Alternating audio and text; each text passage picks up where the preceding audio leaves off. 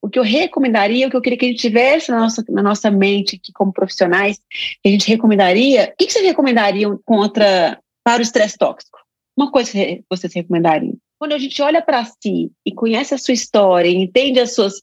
É, eu reconheço as experiências diversas que eu vivenciei na infância. Que quando a gente entende que a gente viveu experiências que abalaram profundamente nosso desenvolvimento, que abalaram profundamente o nosso corpo, e isso causa doenças, e além de causar doenças, nos impede que a...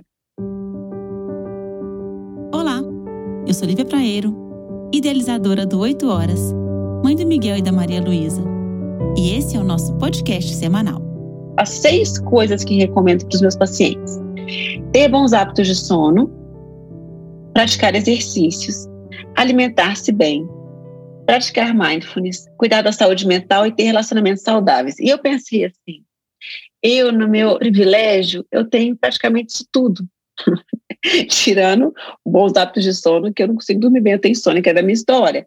Tirando que ter relacionamentos saudáveis vem de uma história. Então, como que às vezes, é, até o, o, o autor está trazendo questões aqui como se fossem fáceis, né, gente? Porque eu ter relacionamentos saudáveis como um dos seis pontos para diversidades é fácil. Primeiro, como que eu identifico quem são os meus minhas relacionamentos saudáveis?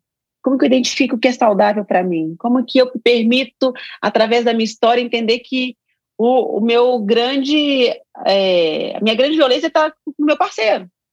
Ou que a grande violência tá, são meus pais, que, que convivem comigo e que eu preciso, preciso deles para cuidar das crianças. Então, como que a gente identifica essas coisas assim? Como é, é, é, é, um cuidado que a gente tem que ter, né? Mas assim, nessas semanas que ela diz aqui, porque eu entendo que para o estresse tóxico, o que eu recomendaria, o que eu queria que a gente tivesse na nossa, na nossa mente aqui como profissionais, que a gente recomendaria, o que, que vocês recomendariam contra, para o estresse tóxico? Uma coisa que vocês recomendariam.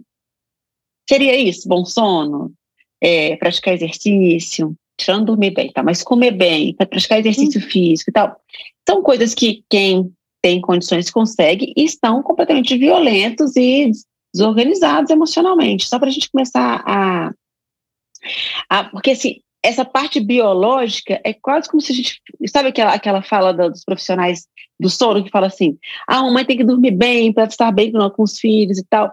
É verdade? É, gente, mas ela pode dormir muito bem e ser violenta quando a gente olha para si e conhece a sua história, entende as suas.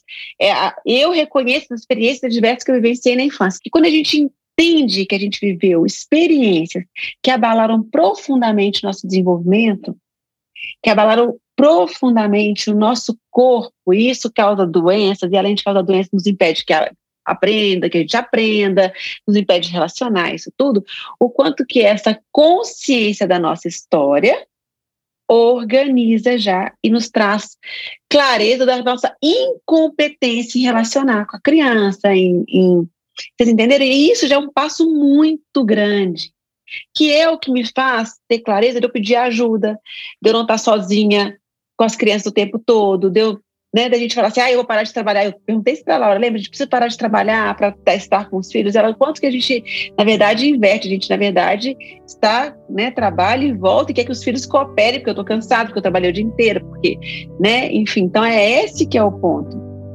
E eu me despeço de vocês, lembrando que o caminho é um olhar intenso para nós. Acessamos nossos filhos quando nos conhecemos. Que esse áudio te fortaleça e inspire-se a maternar.